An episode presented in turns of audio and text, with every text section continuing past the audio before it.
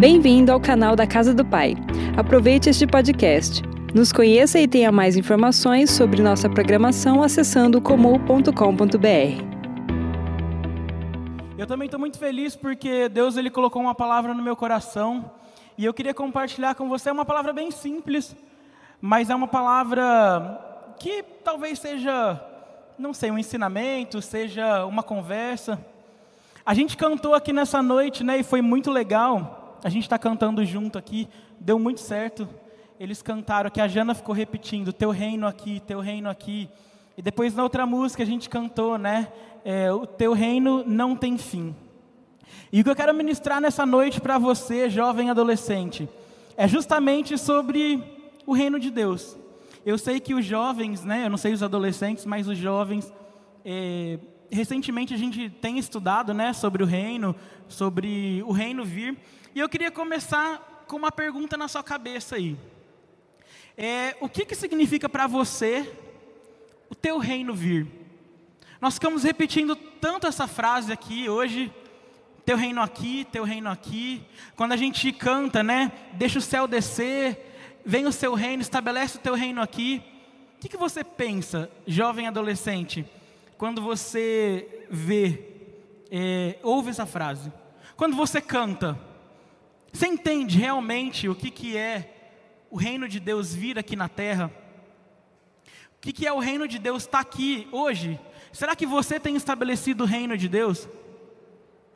E é isso que nós queremos falar nessa noite. É, hoje o título da minha mensagem é Postura do Reino.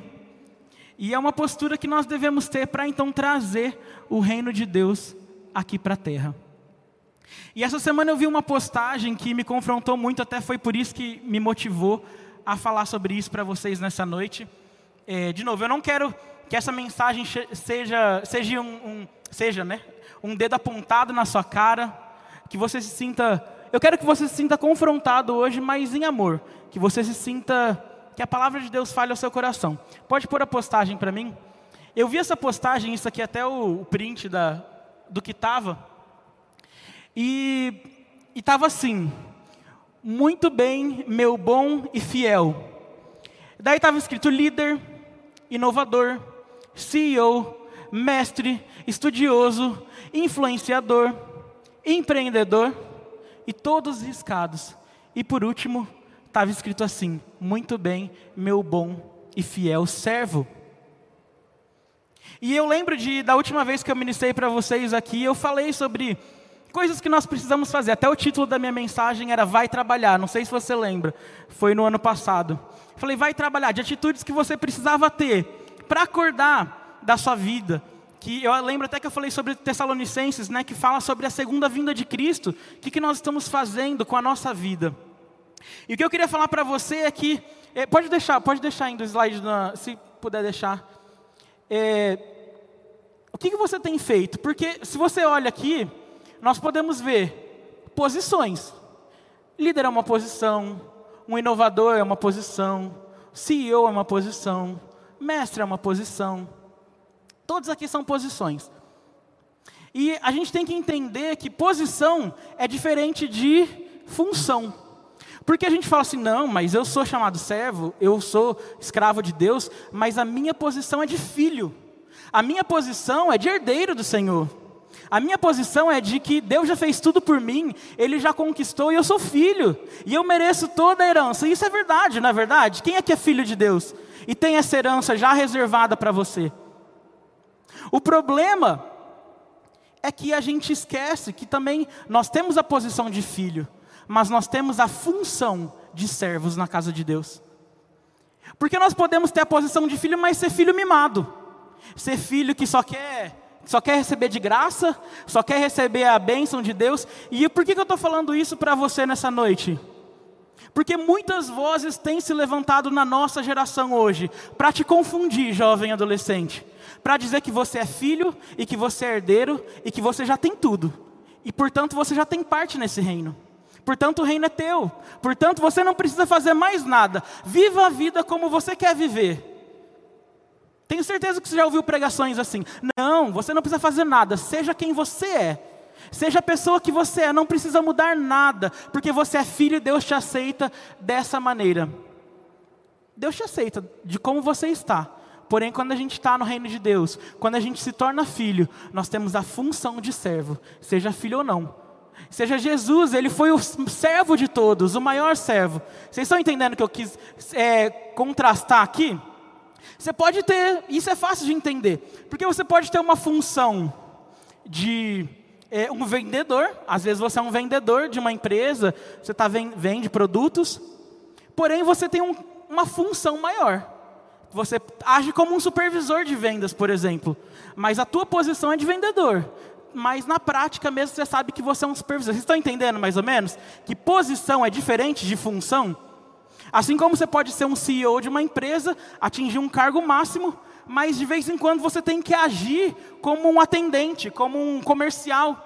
Então a função, mesmo com a posição daquele CEO, ele exerce uma função é, inferior ao cargo que ele está. Então função é diferente de posição. E a posição tem a ver com o lugar que eu me coloco ou que eu sou colocado, e a função tem a ver com as minhas ações. Todo mundo entendendo até aqui? Lembra daquela pergunta? Eu quero que você fique com essa pergunta martelando na sua cabeça hoje. Pode tirar já o slide. Queria que você fique pensando, martelando. É, como que você atrai o reino? O que, que significa o reino de Deus vir aqui, estabelecer o reino de Deus? E como eu disse, a nossa vida com Deus, a nossa vida cristã não deve ser uma vida de listinhas e regras. Porque, gente, pregadores que se levantam aí hoje em dia para falar assim, não, mas você vai ficar preso na religiosidade. Se você é, não aceitar quem você é em Deus, essa posição de filho, que você não precisa fazer nada, a graça já fez tudo para você. Se você cair na listinha, ah, não faça isso, não vá em tal lugar, não, não coma aquilo, ah, não fale isso. Se você começar a fazer listinhas, isso é legalismo. E realmente, se você se prender só a isso, é um legalismo. Porém, nós vamos ver aqui como que a gente faz isso. Como que a gente adiciona coisas na nossa vida e como nós deixamos coisa de lado porque nós somos servos. Porque Deus nos chamou para ser servos nessa, nessa geração. E é interessante que nós vimos ali, né? Que lá em Mateus fala: servo bom e fiel, entra no gozo do seu Senhor. Gente, nós aqui nessa vida nós temos que batalhar. Temos que batalhar para ser o melhor funcionário, para ser o melhor é, empreendedor, para ser o melhor aluno. Nós temos que batalhar sim. Porém, quando você chegar no céu, não é isso que você vai apresentar diante de Deus. Não são as suas posições que você vai apresentar diante de Deus, mas sim aquilo que você fez para Ele durante toda essa vida. Então ainda tem link com o que eu falei para vocês da última vez, é, na verdade, eu poderia falar muito. Hoje nós, eu vou trabalhar sobre o livro As Epístolas de Pedro. E toda vez que eu leio as Epístolas de Pedro, elas me confrontam muito. É, tem várias frentes aí. E essa epístola falou ao meu coração essa semana. Na verdade, eu, eu sempre digo para vocês, eu vou repetir isso toda vez. Quando eu subo aqui eu estou pregando para mim mesmo. Então eu estou sentado aqui nessa primeira fileira, ouvindo o que eu estou falando, porque Deus está falando isso ao meu coração essa semana. Então eu queria te trazer ao meu devocional essa semana e te trazer o que Deus tem falado ao meu coração. Então eu queria falar hoje sobre a nossa conduta cristã. Fala conduta. Com, fala mais alto, conduta. Conduta tem a ver com o nosso comportamento. E eu queria começar a ler então lá em 2 Pedro, o capítulo 1. Nós vamos ler do versículo 3 a 8. E eu queria que você acompanhasse, prestasse bastante atenção aí. Fala assim: Deus, com seu poder divino, nos concede tudo de que necessitamos para uma vida de devoção, pelo conhecimento completo daquele que nos chamou para si por meio de sua glória e excelência. E por causa de sua glória e excelência, ele nos deu grandes e preciosas promessas. São elas que permitem a vocês praticar, é, participar da natureza divina e escapar da corrupção do mundo causadas, causada pelos desejos humanos. Diante de tudo isso, esforcem-se ao máximo para corresponder a essas promessas. Acrescentem à fé a excelência moral, e a excelência moral, o conhecimento, e acrescentem ao conhecimento o domínio próprio, ao domínio próprio a perseverança, a perseverança a devoção a Deus, a devoção a Deus, a fraternidade e a fraternidade ao amor. E versículo 8. Quanto mais crescerem nessas coisas, mais produtivos e úteis serão no conhecimento completo de nosso Senhor Jesus Cristo. Pai, em nome de Jesus, eu quero te pedir nessa noite, Senhor, venha falar aos nossos corações, Pai. Deus, nós estamos abertos, nós estamos aqui como filhos, Pai, mas mais do que isso, nós somos teus servos, nós somos escravos por amor. Deus, nós sabemos que o Senhor nos libertou para que nós fôssemos livres para te adorar, não que fôssemos livres para fazermos o que desce na nossa cabeça, mas livre para servir aquele que é o maior, aquele que é o Rei dos Reis, o Senhor dos Senhores. E por isso eu te peço, Deus, nessa noite, traga entendimento a cada coração aqui, a cada mente, sobre o que significa sermos parte do seu reino e estabelecer o seu reino aqui na terra, em nome de Jesus. Amém. Pode colocar o versículo 3 para mim aí. A primeira coisa que a gente vê, então, nesses versículos de Pedro, é que Deus nos concede tudo que necessitamos para uma vida de devoção. Aí a gente já começa a marcar um primeiro ponto, então. Porque a gente acha que Deus ele tem que dar tudo o que a gente precisa na vida. Ah, eu quero um carro, Deus vai me dar um carro. Ah, eu quero uma casa, Deus vai me dar uma casa. Eu quero um emprego, Deus vai me dar um emprego. Eu quero um namorado, uma namorada. Quem veio aí semana passada? Tem algum fruto aí já? Algum testemunho aí para contar para gente? Se você tiver, posta na sua rede social. Marca a gente lá que nós vamos repostar você. Estou brincando, mas se tiver algum fruto, conte para gente que a gente quer saber e te ajudar nisso logo para você, em nome de Jesus, estabelecer o reino de Deus aqui na terra e povoar. Precisamos de cristãozinhos aqui, hein? Em nome de Jesus. Mas está falando que a gente, ele nos concede tudo que necessitamos. Porém, tem gente que para aqui, né? Ó. Ele me dá tudo que eu necessito, que eu preciso, ele me dá. Só que continua o versículo. Para uma vida. Não, não, o 3. Para uma vida de devoção. Então, ele, Deus ele nos dá tudo que a gente precisa para que nós possamos servi-lo de todo o coração. Não é tudo que eu quero ou tudo que eu acho que eu preciso, mas Ele vai me dar todas as condições necessárias para que eu possa servir e amar ao meu Deus, para que eu possa devolver com as minhas atitudes, devolver com a minha vida, uma vida de devoção a Ele. Vocês estão entendendo? Não é fazer o que eu quero, não é aceitar somente a graça de Deus e eu estou bonito na fita, eu já sou, já estou no céu e estou pronto. Não, Deus ele vai te dar tudo o que você precisa. E nós vamos ver o passo a passo aqui. Então, esse é o primeiro ponto. Deus não te dá tudo o que você precisa para uma vida de conforto. Ele não te dá tudo o que você precisa para uma vida de diversão. Ele não te dá tudo o que você precisa para uma vida de metas e objetivos alcançados. Ele te dá tudo o que você precisa para uma vida de devoção a Ele. Tudo certo até aqui? Babei aqui.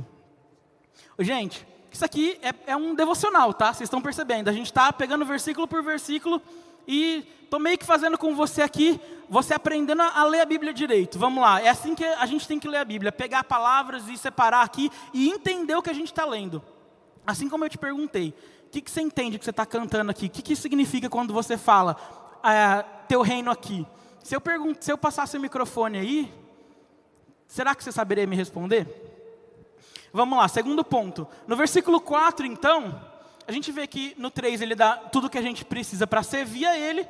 E no segundo ponto, o versículo 4, fala que ele nos deu grandes e preciosas promessas. E são as promessas que nos permitem a participar da natureza divina e escapar da corrupção.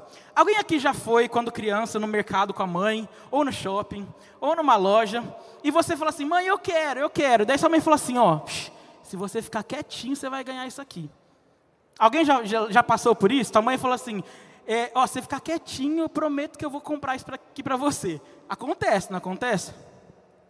E por causa daquela promessa feita, aquele filho ele é capaz de, de, mudar o seu comportamento, ele é capaz de mudar suas atitudes e corresponder à promessa feita. Agora, a Bíblia está falando assim que por causa das promessas de Deus, o que, que Deus nos prometeu, gente? A Bíblia tem é, milhares de promessas aqui. O que a Bíblia mais tem aqui, se não me engano, são 32 mil promessas, mais ou menos isso. Que a Bíblia tem para você. Agora, se Deus te prometeu e Ele é fiel para cumprir, Você está entendendo que por causa da promessa dele, a gente precisa mudar o nosso comportamento, a gente precisa mudar a nossa atitude, porque a recompensa vem e ela é a melhor recompensa que a gente pode ter? Vocês estão entendendo nisso? Só que não é barganha, né? Porque a mãe acaba meio que fazendo uma barganha com o filho ali. Uma, fala assim: ó, oh, você faz isso e eu te dou. Mas no reino de Deus não é assim.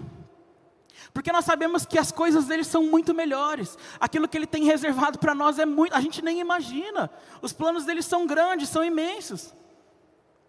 Pega uma promessa que Deus te deu, pega um versículo que você leu. Não sei o que você está passando, jovem adolescente. Às vezes na tua família você está passando é, histórico de, de drogas, de separação de pais, de falta de dinheiro, e isso acaba com, é, convergindo em brigas constantes na sua casa. Às vezes violência doméstica, às vezes roubo. Eu não sei o que tem se passado dentro da sua casa, mas você tem uma promessa para cada uma dessas coisas, que você pode se apegar e falar assim: Deus, eu vou me manter firme, porque eu sei que as suas promessas são melhores. Essas promessas são as que nos sustentam e não nos faz, é, faz com que nós não nos corrompamos nessa vida. Vocês estão entendendo? Esse é o segundo ponto que eu tirei aqui desse versículo. Primeiro, Deus nos dá tudo o que precisamos para uma vida de servir a Ele com tudo. Segunda coisa, são as promessas deles que nos sustentam, para nós estarmos aqui, permanecermos fiéis, puros. São, gente, esse, esse livro de 1 e 2 Pedro são livros que confrontam demais. Se você quiser saber sobre santidade, como você, jovem, pode viver uma vida de santidade, você vai aprender com, com, Pedro. Se você quiser saber como você se agarrar nas promessas do Senhor, você vai aprender com Pedro. Se você quiser saber como permanecer firme diante das adversidades, das dificuldades, na verdade, o a epístola de 1 Pedro é até um paralelo com Jó. Não sei se você sabia, mas fala que Jó, todo o sofrimento e a vitória de Jó. 1 Pedro fala isso, sobre o sofrimento é, constante que o povo estava enfrentando ali, toda na época histórica.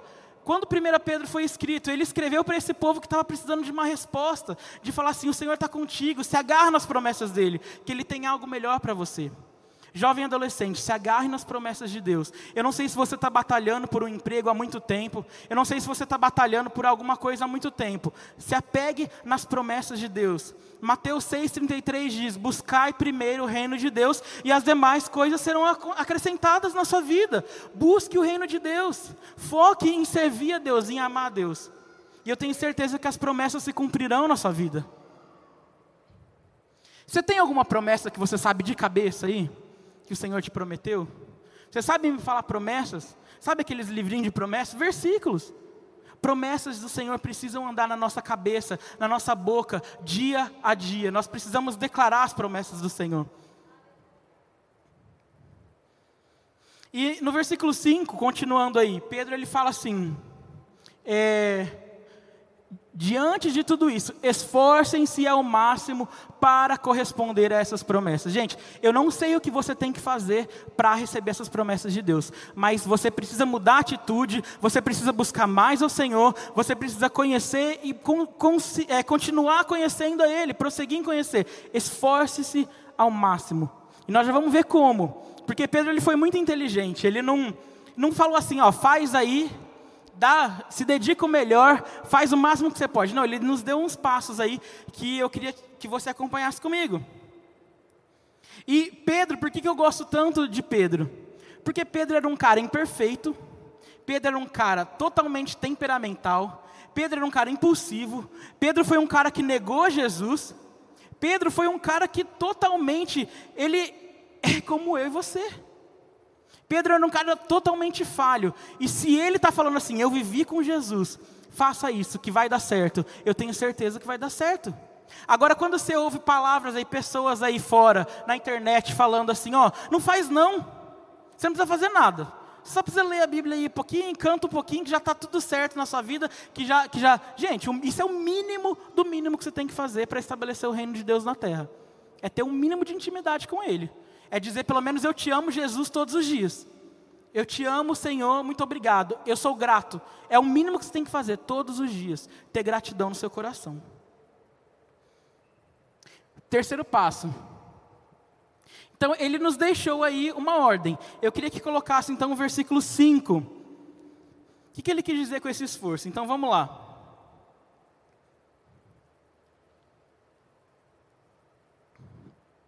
Primeiro passo que ele falou. Primeiro passo é a fé. Você precisa aceitar Jesus e crer que Ele é o Filho de Deus que morreu por você, certo? Quando você vai aceitar Jesus, que você fala, Senhor, me perdoa dos meus pecados, eu creio em você, eu acredito em Ti, Senhor me salva, te entrego meu coração, eu creio que o Senhor morreu por mim. Básico, né? Passo básico. Acreditar em Deus, fé. Só que ele está falando assim: a sua fé, aquilo que você acredita, você tem que colocar excelência moral nela. Então, não basta só você crer.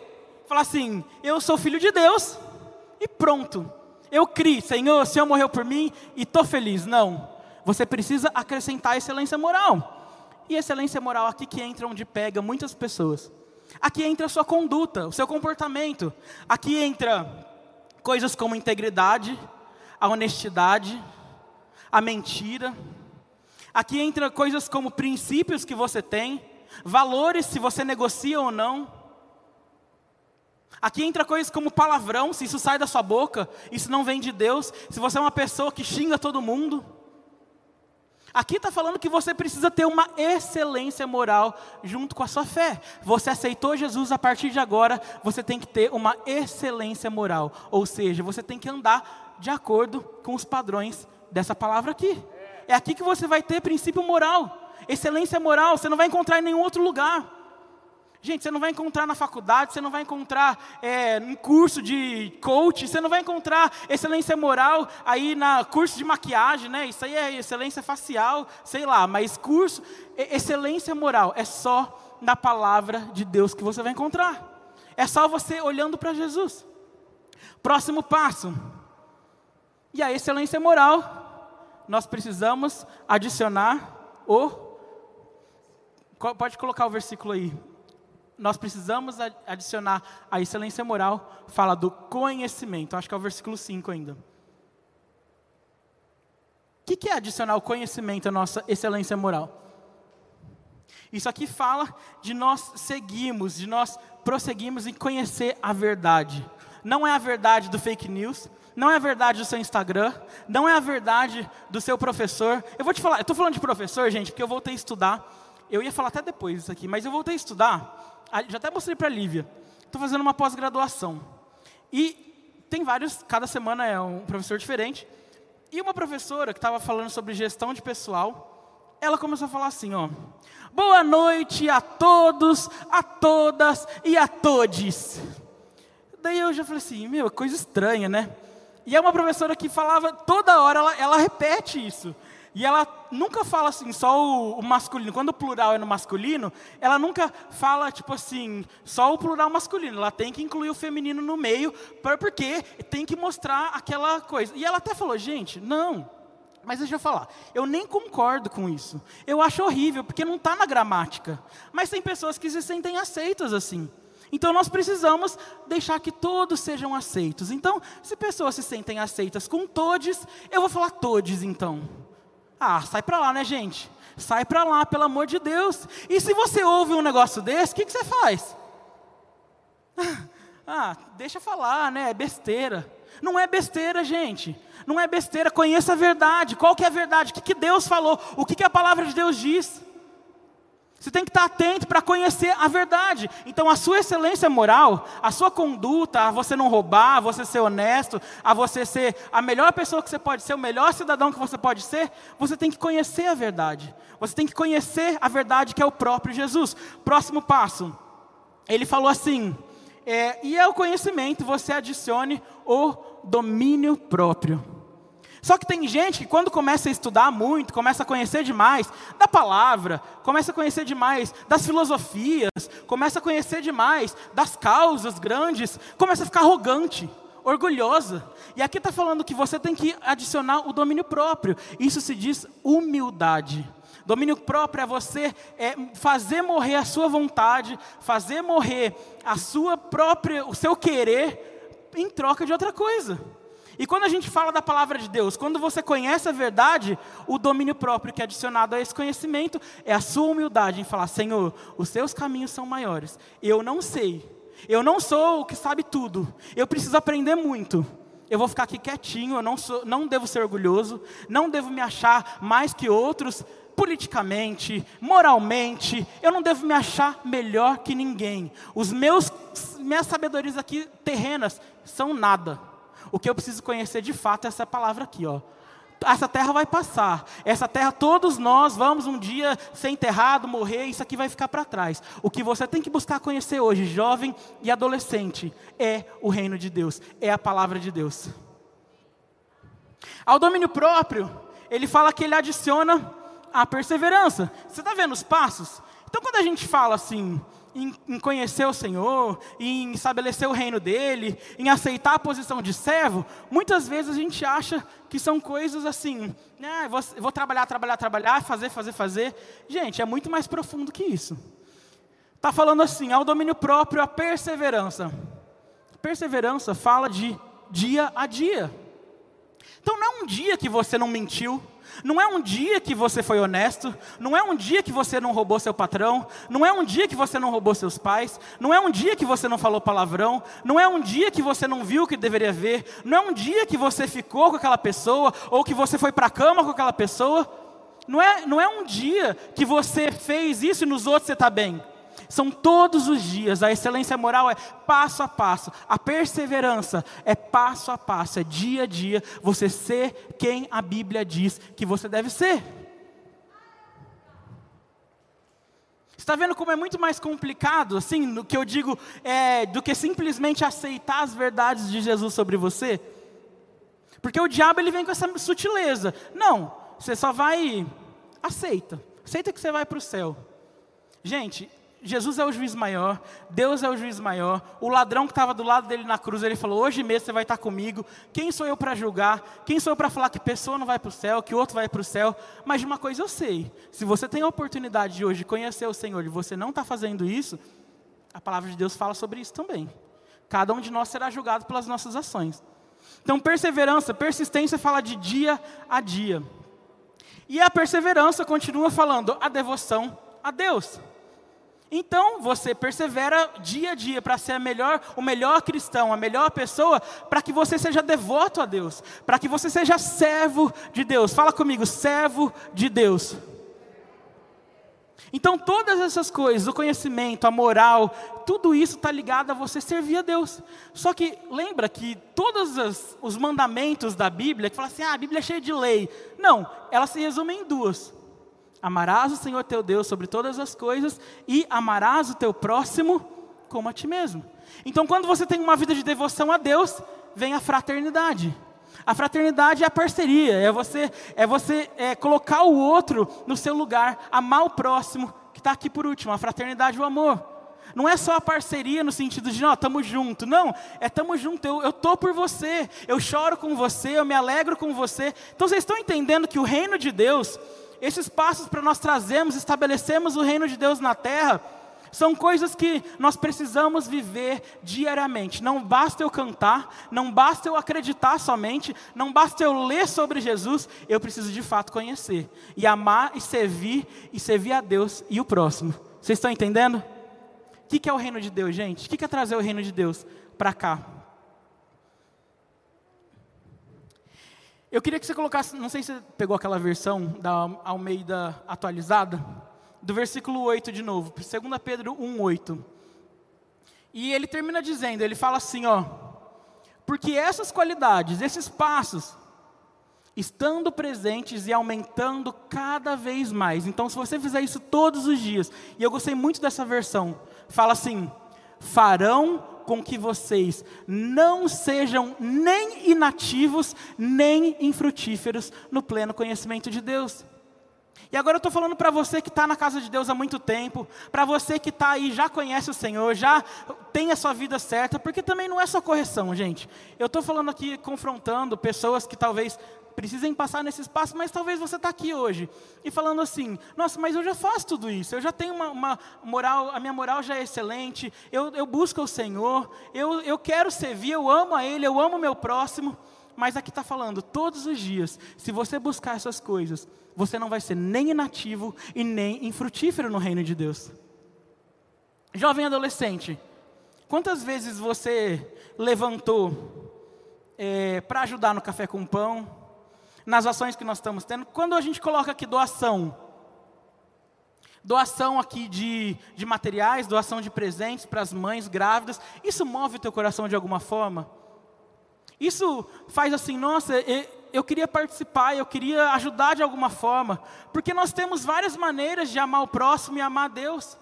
Será que isso tem mexido com o seu coração? Ou você tem pensado só em você? Agora eu estou falando para as duas pessoas aqui, para os dois tipos. Aqueles que estão muito longe ainda de conhecer o Senhor, e aqueles que já conhecem há muito tempo, mas se, se sentem estagnados no reino de Deus, sem função. Acorda, levanta. Adolescente, se fosse para você passar a madrugada inteira jogando, você já faz isso. Você vai. Agora, para você doar um pouquinho do seu tempo para amar as pessoas que realmente precisam. O pobre, o necessitado, aquele que está passando frio. Você está passando frio na sua casa? Tem gente que está passando frio todas as noites. Gente, meu, o meu apartamento é gelado para caramba, a gente está passando frio lá. Imagina quem está na rua, quem não tem um teto para dormir.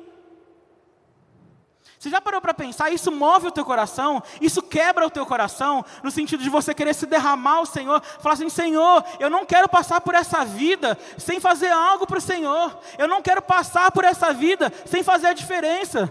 Não basta te conhecer, Deus, eu quero levar pessoas a Ti, eu quero levar pessoas a mudar de vida, eu quero levar pessoas a ir para o céu também. Não tem como a gente pensar numa vida completa em Deus se a gente não adicionar o próximo a ela. Não tem como a gente pensar numa vida completa de devoção ao Senhor sem a gente queimar, sem a gente servir. E eu quero que você saia com essa palavra na sua cabeça hoje: servir. Você tem a posição de filho e herdeiro, mas a tua função aqui hoje, saiba disso, você é servo do Deus vivo, você é sacerdote, você serve a Ele e as pessoas. Você precisa se entregar a Ele, mas se entregar ao próximo, se entregar àquelas pessoas que agora, nesse momento, estão morrendo.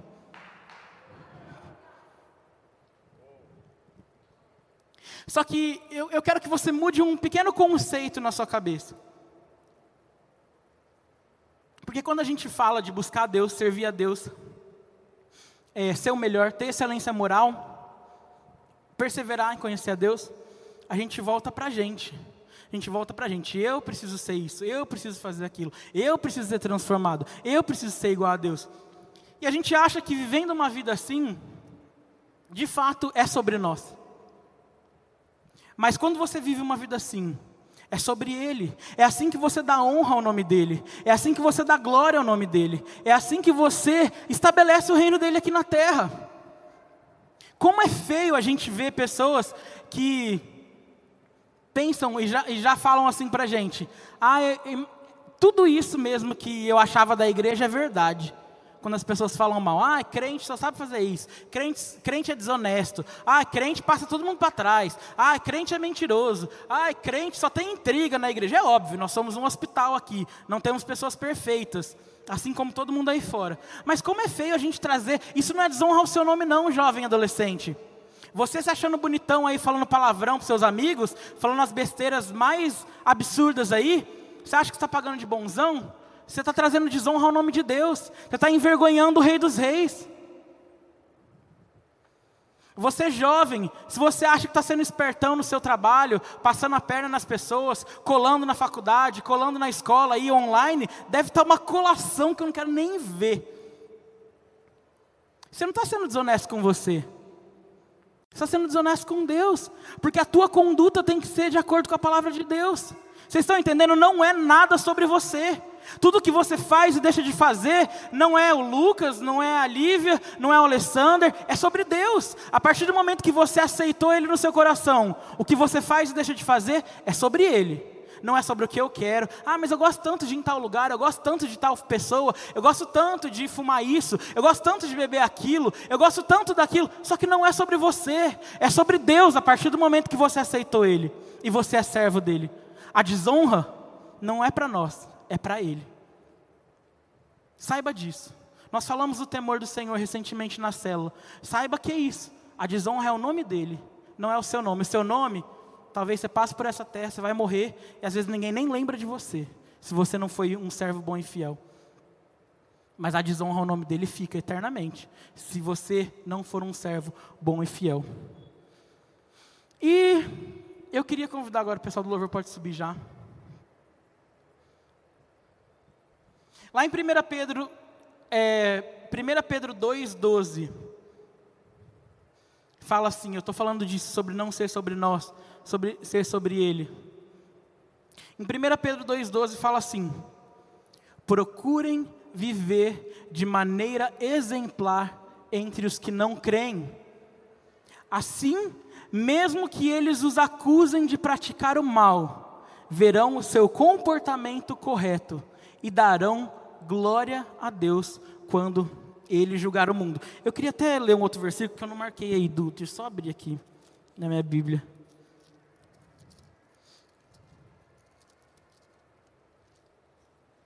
Que tem muito a ver com isso que eu estou falando. É, 1 Pedro 4, 16. 1 Pedro 4, 16. Pode ser NVT mesmo. Fala assim. Mas se sofrerem por serem cristãos, não se envergonhem. Louvem a Deus por serem chamados por esse nome. Então, se você tem vergonha hoje, jovem adolescente, pensa, se você tem vergonha hoje de ser chamado cristão, de ser chamado crente, se a vergonha vem ao seu coração quando as pessoas descobrem se você aceitou Jesus, olha para esse versículo e fala assim: não me envergonho, eu devo louvar a Deus por ser chamado por esse nome. Pedro está falando assim: eu devo me esforçar, seja correto, seja o melhor funcionário, seja o melhor profissional, Deus vai ser honrado. Não é sobre você. E eu pedi para o Seixas cantar uma música. É, eu não sei se você já conhece essa música, eu não sei se você já prestou atenção nessa música, eu prestei atenção nela recentemente. E é tudo isso que a gente tem falado hoje, sobre como trazer o reino de Deus. Então, se você sabe cantar, eu queria que você cantasse, mas se você não sabe, eu queria que você prestasse muita atenção nessa letra, para aquilo que fala ao seu coração nessa noite. Andando, vivendo, buscando só tuas mãos, não me contentei. Tem algo além, eu sei, olhando os teus olhos um susto eu levei quando percebi que não estavam em mim, mas no ferido, angustiado, pobre aflito, cego e nu, no faminto desprezado, sem amigos, sem amor. Teu reino vem, se eu anunciar. Teu reino vem, se minha postura muda. Teu reino lugar secreto eu frequentar, teu reino vem. Se eu entender que teu reino vem, se eu anunciar teu reino vem, se minha postura mudar, teu reino lugar secreto eu frequentar teu reino vem. Se eu entender que o menos é mais, o líder é servo, o pobre é rico, o louco é sábio, último, primeiro és. O fraco é forte, o grande é pequeno. Quem perde é quem ganha, quem chora é quem ri. Quem morre vive para ti.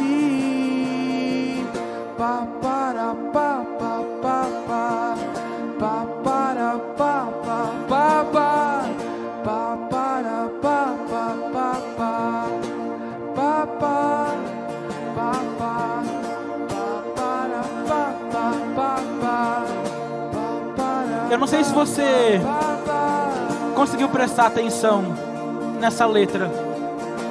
Mas você viu que você estabelece o reino de Deus, não é sobre nós. O reino de Deus, quando a gente estabelece, quando a gente traz o reino e fala, Deus, o teu reino aqui, é sobre o próximo, é sobre servir ao próximo, é sobre amar o próximo, é ver que nós não estamos confortáveis, nós não devemos ficar confortáveis aonde nós estamos, mas nós devemos levantar a bunda dessa cadeira aqui nessa noite. Desculpa falar desse jeito, mas você precisa levantar daqui nessa noite e entender que você precisa fazer algo para o Senhor, que você precisa fazer algo para o próximo, que você precisa fazer algo para levar alguém a conhecer a Deus nessa noite, amanhã.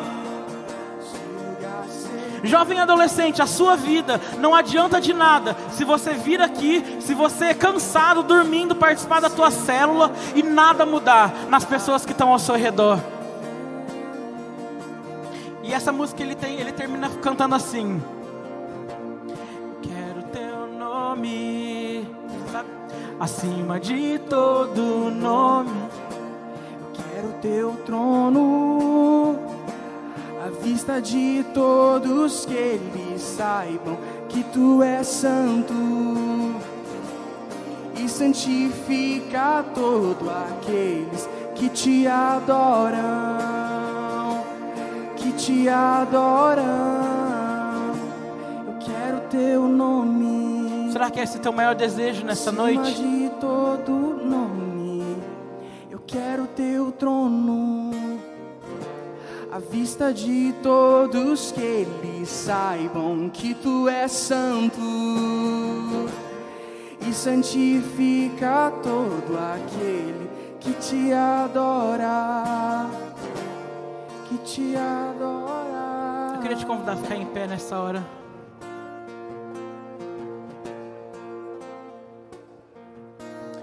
É, jovem adolescente, nessa noite.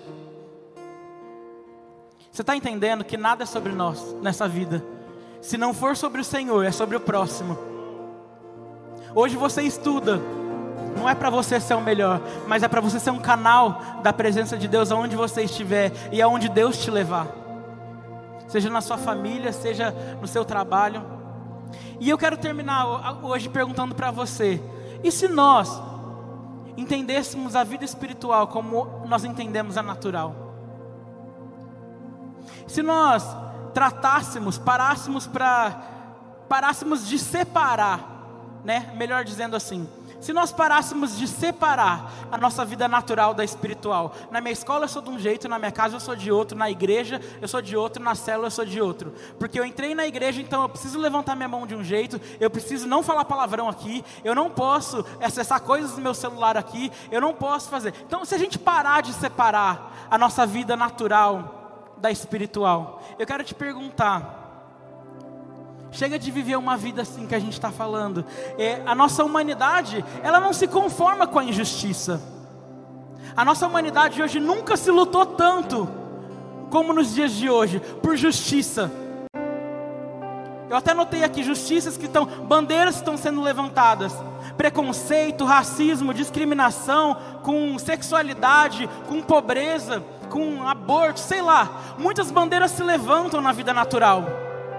Mas será que você tem levantado a bandeira do reino hoje com a mesma força? Gente, o inimigo está calando a nossa voz. Eu lembro quando eu era adolescente na minha escola, se alguém viesse me xingar ou falar um palavrão, mesmo se fosse na zoeira, eu falava assim: você pode não falar essa palavra perto de mim, porque eu não gosto, eu acho ela muito feia e não leva nada. Eu era esse chatão da escola, assim, ó, não fala palavrão do meu lado, não, por favor. Será que você está levantando a bandeira quando você ouve uma adolescente, talvez na sua sala, falar que quer abortar, e você, mesmo discordando, você fica quieta? Ou você fala assim: Isso é errado. Não interessa o que você passou, mas Deus, Ele tem cura, Deus, Ele tem um, processo, Deus, Ele te acolhe. Será que você tem levado o reino ou você tem aceitado as bandeiras desse mundo? Nós não podemos separar a nossa bandeira, nós não podemos separar, a nossa bandeira é o Senhor.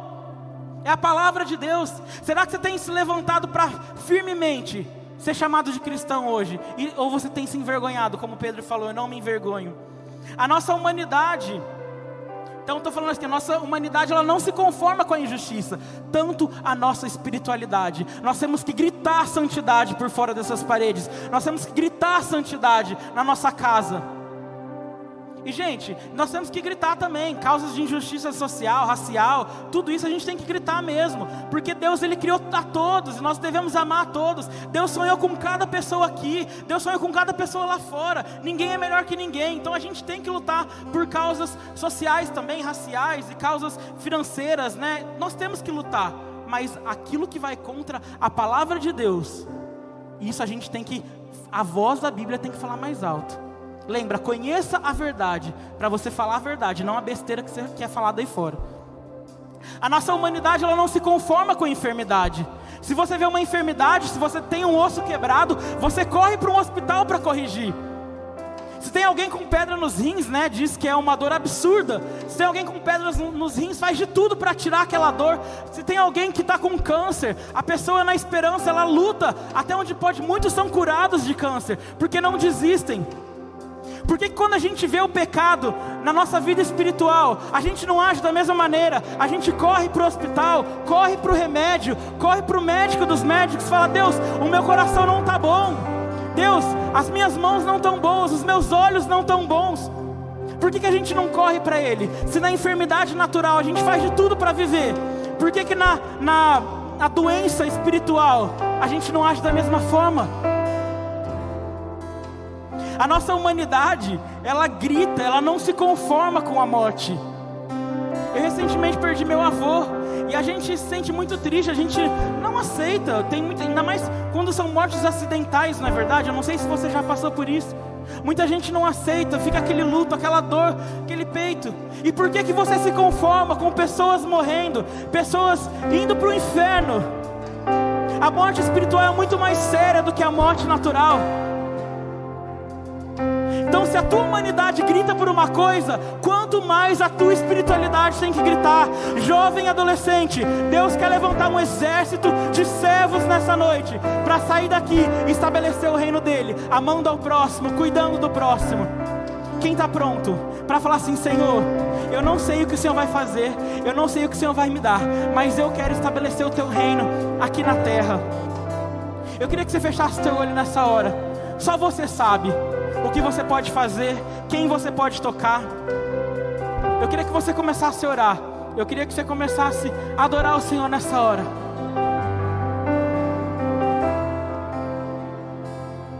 Ele abriu mão de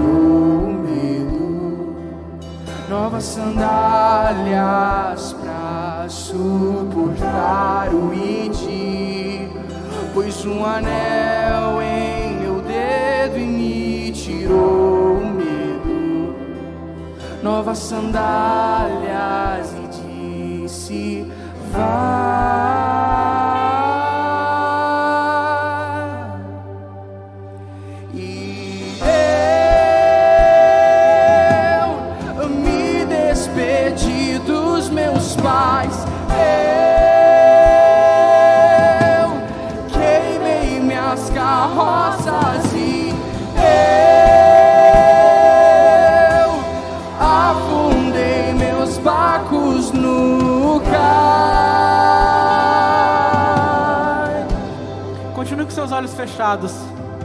Eu quero terminar fazendo uma oração nessa hora. Essa resposta você não vai encontrar aqui, talvez.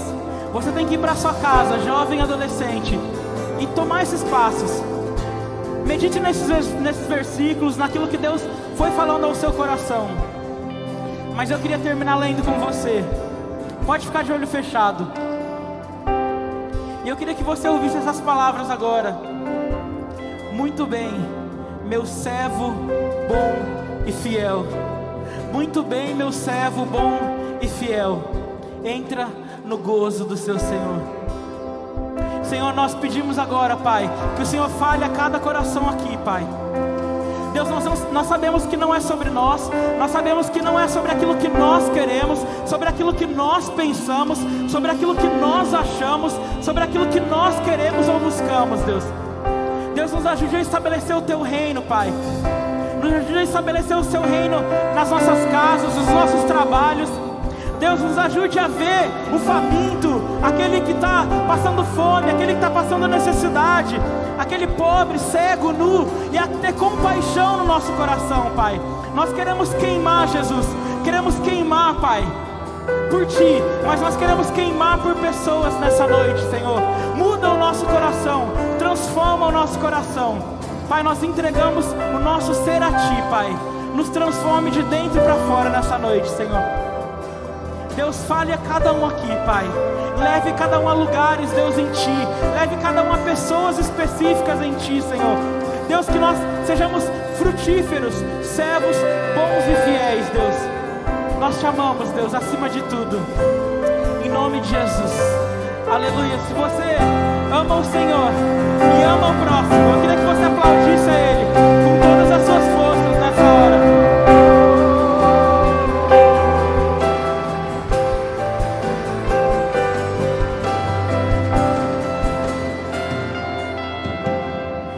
sua casa, medite em 1 Pedro, 2 Pedro, deixa a palavra de Deus te transformar nessa noite. Faça algo diferente essa semana. Gente, que projeto lindo! O nosso instituto está fazendo cada coisa maravilhosa. Hoje nós tivemos ação lá no bairro São José para abençoar famílias, mães. Que coisa maravilhosa! Faça parte disso. Não fique na sua casa dormindo. Não fique pensando só em fazer coisa que te agrade. Não fique pensando em gastar seu tempo com outras coisas. Meu conselho para você nessa noite é sair daqui e estabeleça um reino daqui para fora, que você vai ver que as promessas de Deus se cumprirão na sua vida.